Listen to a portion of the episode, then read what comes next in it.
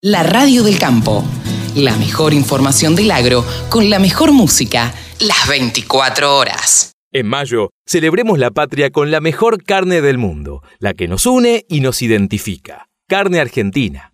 Encontrá las mejores recetas criollas en carneargentina.org.ar. Rode McLean, McLean, ¿cómo se pronuncia bien el apellido? Ahora le vamos a preguntar. Es nuestro periodista deportivo.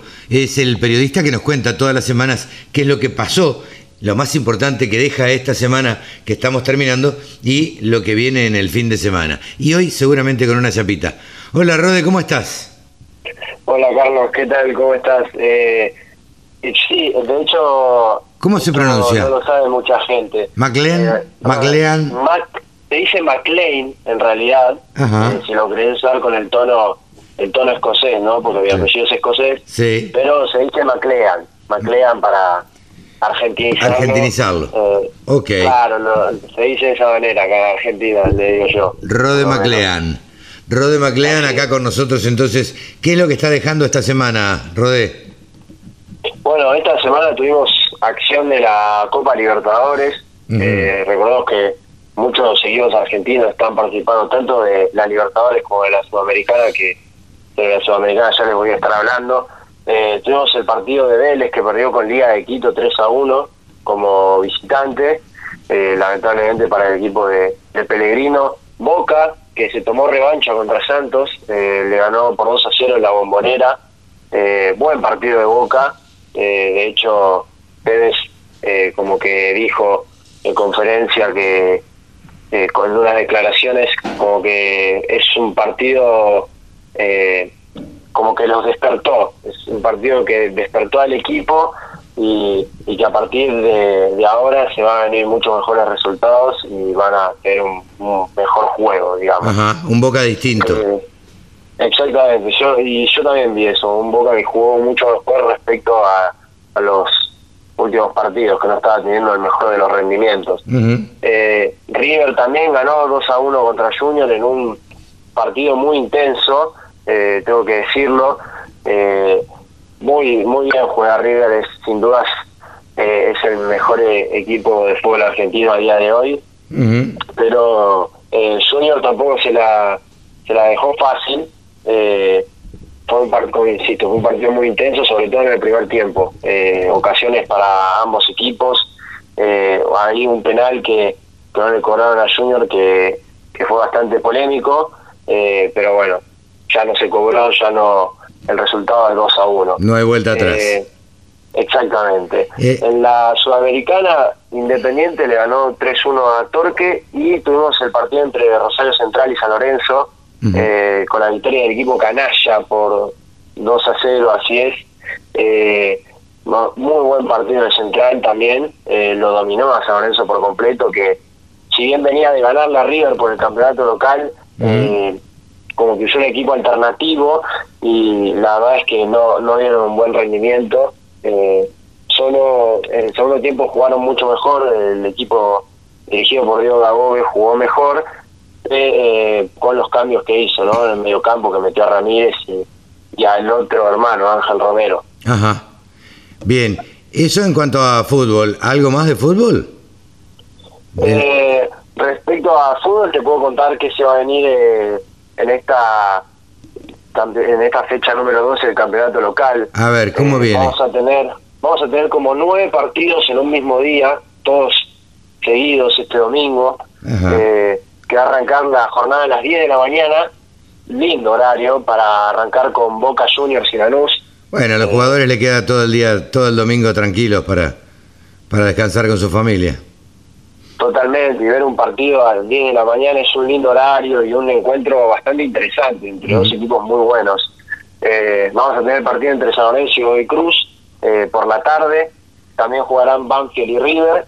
Y tendremos eh, 7 menos 20 de la tarde del domingo el clásico rosarino mira. entre Newell's y Rosario Central.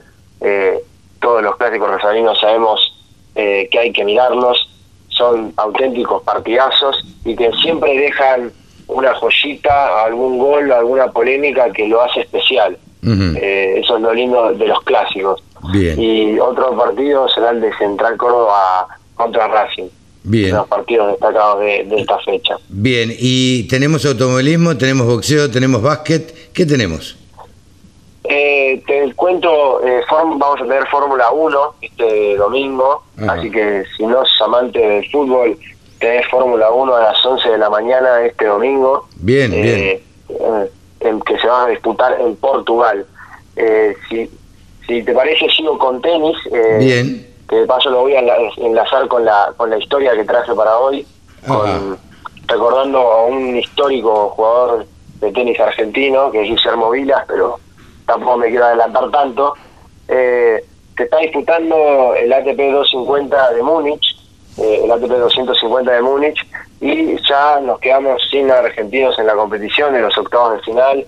Guido Pela eh, compitió contra John Millman en los octavos y perdió 4-6 y 2-0 porque eh, se tuvo que retirar por walkover porque tenía unas molestias en, en su aductor y Ah, mira. lamentablemente para Guido Pela por molestias físicas tuvo que abandonar el partido. Eh, aunque el pronóstico no parecía favorable, iba perdiendo 2-0 en el, en el segundo set. Y Claro. por otro lado, Federico Coria, que jugó este jueves, eh, perdió 4-6 y 1-6 contra el esloveno Norbert, Norbert Gombos. Eh, así que nos quedamos sin argentinos en, eh, en el ATP del 250 de Múnich, lamentablemente. Eh, pero como venía diciéndote, todavía vengo a hablar de, de- del deportista. ¿Se acuerdan que lo, los que escuchaban el programa anterior? Eh, ¿Se acuerdan que íbamos a traer una pequeña historia? Yo vine a hablar de Guillermo Vilas. Eh, No, ¿no lo viste jugar vos, Rodé?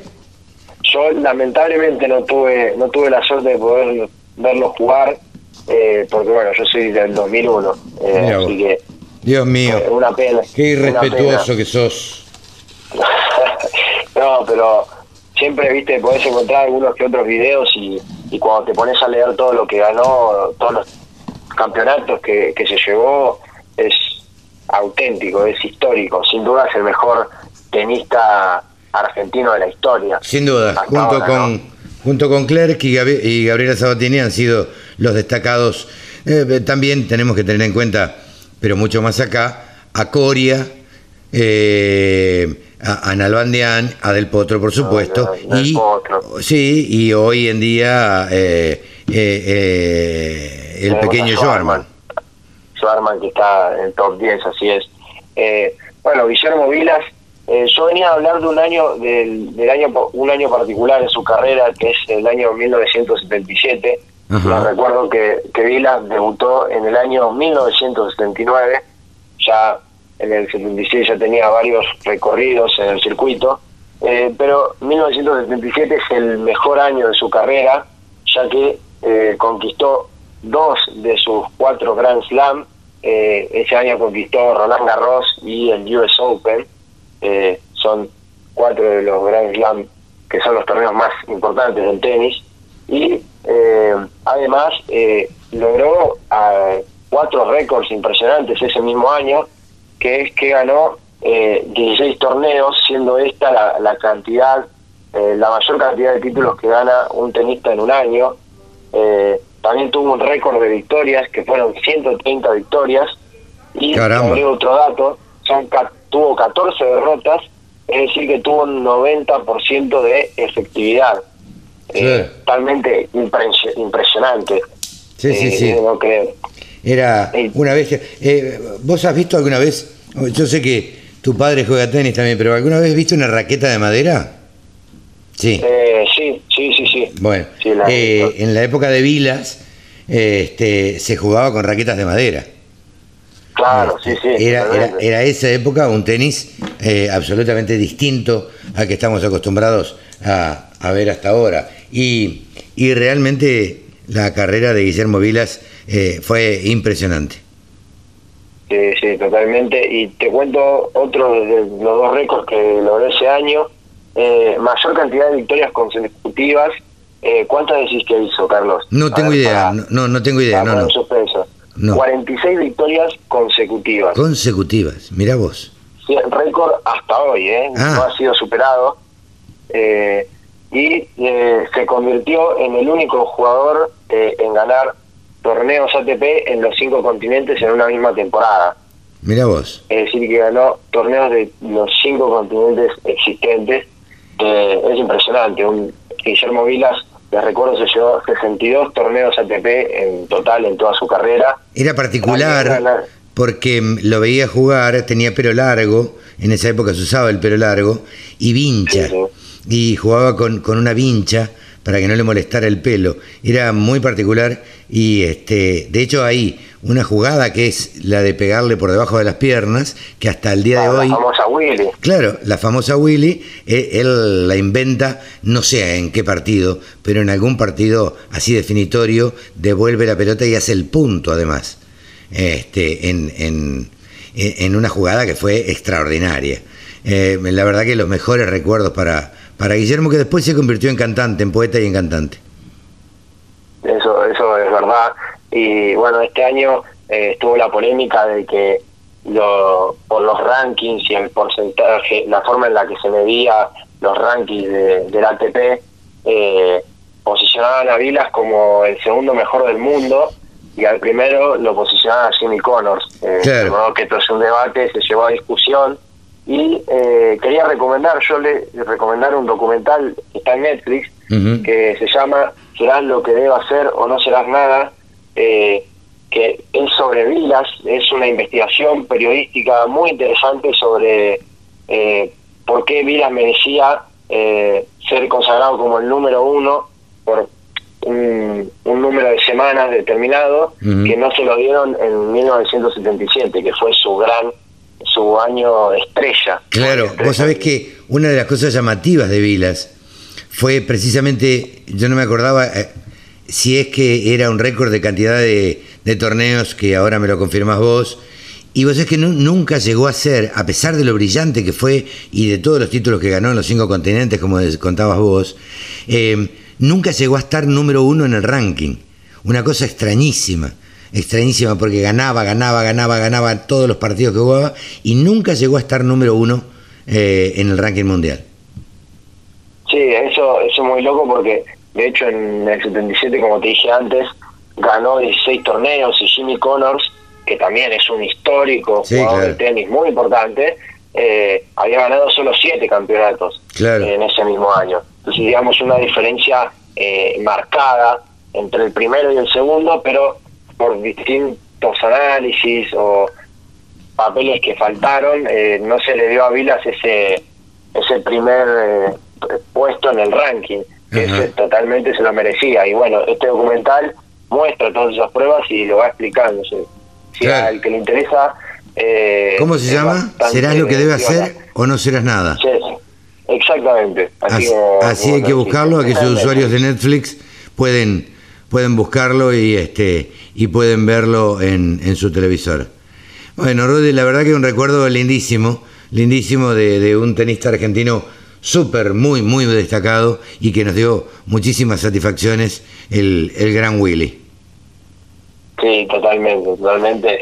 Es para recordarlo, una lástima yo no lo pude ver, pero por suerte tengo a mi papá que cada tanto me, me cuenta pequeños detalles o pequeñas jugadas de algunos partidos que él pudo que él pudo ver, ¿no? Claro, claro, claro, eh, claro. Ah. Eh, sí, sí, la verdad que daba gusto, daba gusto verlo. Eh, Rode, te agradecemos mucho, gracias por la historia, gracias por la información y nos despedimos hasta la semana que viene, si te parece. Sí, totalmente, Carlos. Eh, nos estaremos viendo la semana que viene, vos y todos nuestros oyentes. Eh, espero que les haya gustado, sobre todo este especial sobre, sobre Guillermo. Cada tanto traeré historias así destacadas que, que llamen la atención o que, lo que por lo menos a mí me gusta mostrar, eh, que es acá en Argentina nos nos quejamos sobre que no tenemos nada bueno y demás, bueno, eh, es interesante saber que tenemos deportistas, eh, premios Nobel y muchas, y somos reconocidos en muchísimos otros ámbitos que quizás ni vos, ni yo, ni a cualquiera de nuestra audiencia está enterado, así que me no, sin duda. Interesante traerlo por el lado del deporte. Sí, es, muy interesante traerlo desde ese, desde ese punto de vista. Rodé, hasta la semana que viene. Nos vemos, Carlos. Chao, un abrazo. Rode McLean o McLean, aquí en los micrófonos de la Radio del Campo. En mayo, celebremos la patria con la mejor carne del mundo, la que nos une y nos identifica. Carne argentina Encontrá las mejores recetas criollas en carneargentina.org.ar. Sumate. Entre todos hacemos la mejor radio, la radio del campo.